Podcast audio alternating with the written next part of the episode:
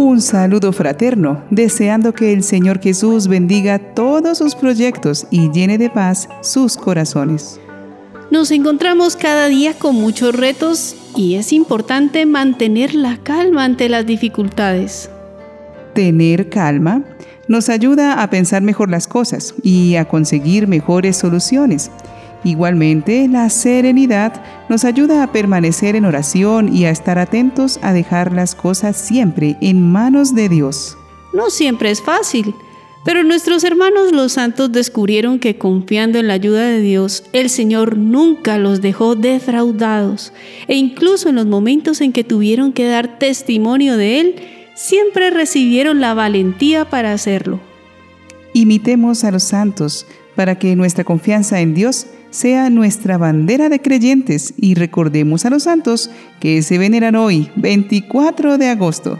Algunos de ellos son San Audeno de Rouen, obispo, San Bartolomé, apóstol, Santa Emilia de Vialar, virgen, San Jorge Limniota, monje y mártir.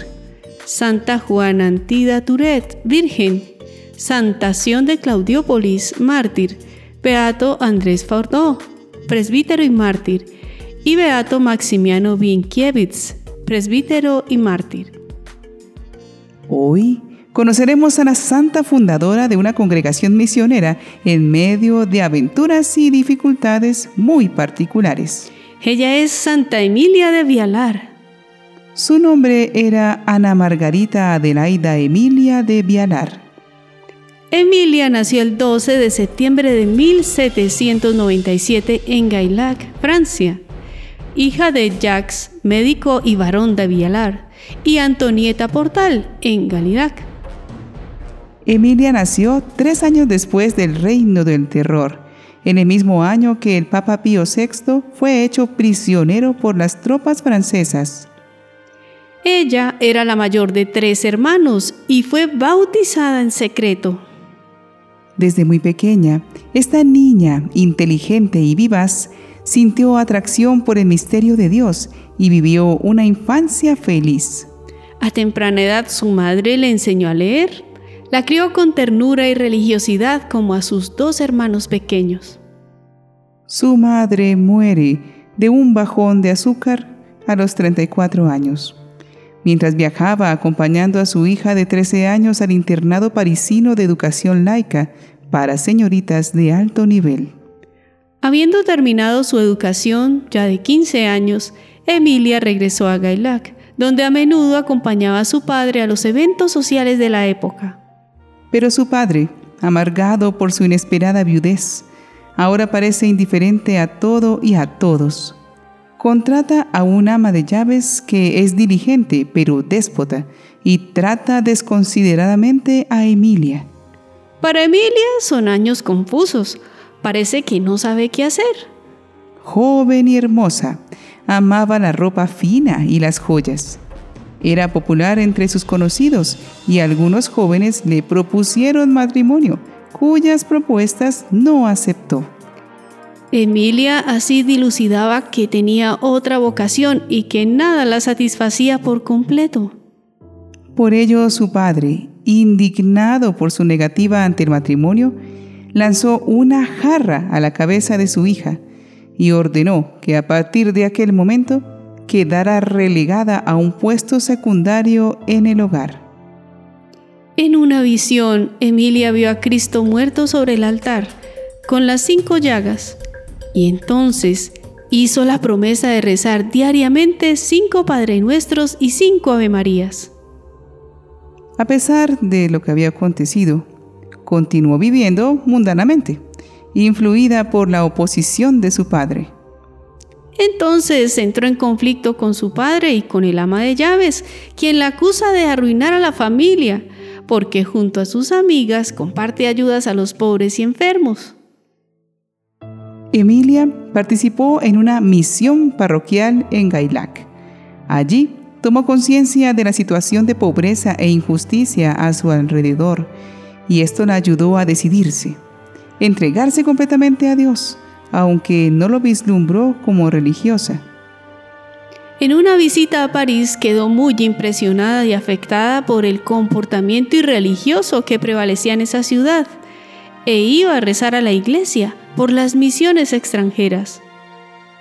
Emilia fue acompañada por su director espiritual, quien la animó a creer en su vocación. Poco a poco comprendió que Dios la invitaba a fundar una congregación para honrar el misterio de la encarnación revelado a San José, realizando las diferentes obras de caridad, en particular en los países infieles. A la muerte de su abuelo, el riquísimo varón Antonio Portal, científico y médico del rey Luis XVIII, Emilia heredó una fortuna que le permitió comprar una casa. Entonces, la noche de Navidad de 1832, junto con tres compañeras, fundó la Congregación de las Hermanas de San José de la Aparición. Este nombre expresa su misión y espiritualidad, contribuir al plan salvífico de Dios, como lo ha hecho José después de haber sido advertido por el ángel de llevar a María, que estaba encinta. Agustín de Vialar, hermano de Emilia, vive en Argelia, ya ocupada por los franceses, y le propone abrir un hospital en Bufaric, cerca de Argel. Emilia llega con sus primeras compañeras a enfrentarse a una epidemia de cólera. Con el dinero de su abuelo crea hospitales y escuelas para admiración de los musulmanes. Uno de ellos, mientras le curan la pierna gangrenosa, señala el crucifijo diciéndole, Debes ser muy bueno si te empuja a hacer esto por mí. Pero en 1843, el obispo francés de Argel hace pasar una dura persecución a la comunidad, haciendo retirar a todas las monjas de Francia, reteniendo sus obras, dejando allí la mayor parte de su fortuna. Emilia dice a sus hijas, No lloréis, es solo una prueba. Jesús sufrió mucho más. Así que Emilia también es pobre ahora, pero aún no ha visto lo peor. Sigue su crecimiento apostólico levantando escuelas y hospitales en Malta, Chipre, Trípoli, Beirut, Tierra Santa. Pero la comunidad base de Gailac posee una grave situación. Una de sus cofundadoras, siendo la superiora local, dilapida los recursos de la comunidad con una administración desastrosa. Y luego, ella, sin asumir su responsabilidad, se retira y demanda a la madre Emilia para que le devuelvan la dote. Surgen pobreza, deudas, oleadas de murmuraciones, retiro de muchas religiosas tras la hija pródiga. Realmente parece el final. Pero Emilia está tranquila. Nuestra orden debe prosperar en la pobreza. Lleva entonces su congregación a Marsella en 1852. Emilia decía, Ya he recibido mi lección. Ahora sé que la firme y tranquila confianza en Dios vale más que cualquier esfuerzo por salvaguardar las ventajas materiales. La comunidad resurge con la ayuda del obispo, padre de misioneros y futuro santo Eugenio de Macenot, fundador de los Oblatos de María Inmaculada.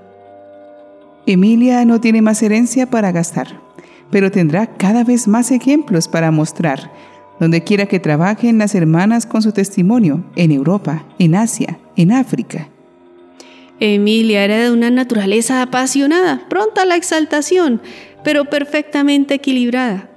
Estas cualidades se mostraban lo mismo en su rostro que en los actos de su vida. Su intelecto estaba gobernado y dirigido por una fuerza de voluntad excepcional. Su profundidad espiritual le hacía encontrar a Dios en cualquiera de sus circunstancias. Murió a los 59 años a causa de las consecuencias de una hernia proveniente de un enorme esfuerzo físico desplegado en su apostolado el 24 de agosto de 1856. El Papa Pío XII la canonizó en el año 1951. Oremos a esta tenaz misionera por la perseverancia de nuestra fe. Oh Santa Emilia, tú que en la iglesia has querido continuar a manifestar el amor del Padre, revelado plenamente en la encarnación del Hijo, ayúdanos a tener tu misma docilidad al Espíritu, tu audacia y tu celo apostólico. Amén.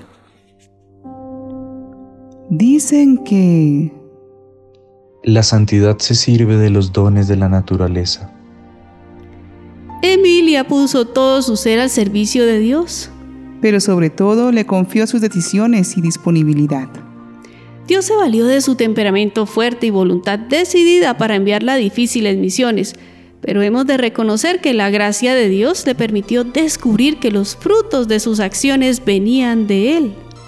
Cuando tenemos actitudes cobardes, indecisas y de poca generosidad ante lo que Dios nos pide, es signo de que aún pensamos que el éxito del apostolado depende de nosotros. Recordemos que los procesos evangelizadores de la iglesia dependen de la dirección que dé el Espíritu Santo y nosotros solo somos instrumentos. Hacemos parte de un gran equipo, de una gran familia que hoy siembra pero no sabe si recogerá. Lo importante es sembrar con amor el Evangelio. Santa Emilia de Vialar, ruega por nosotros.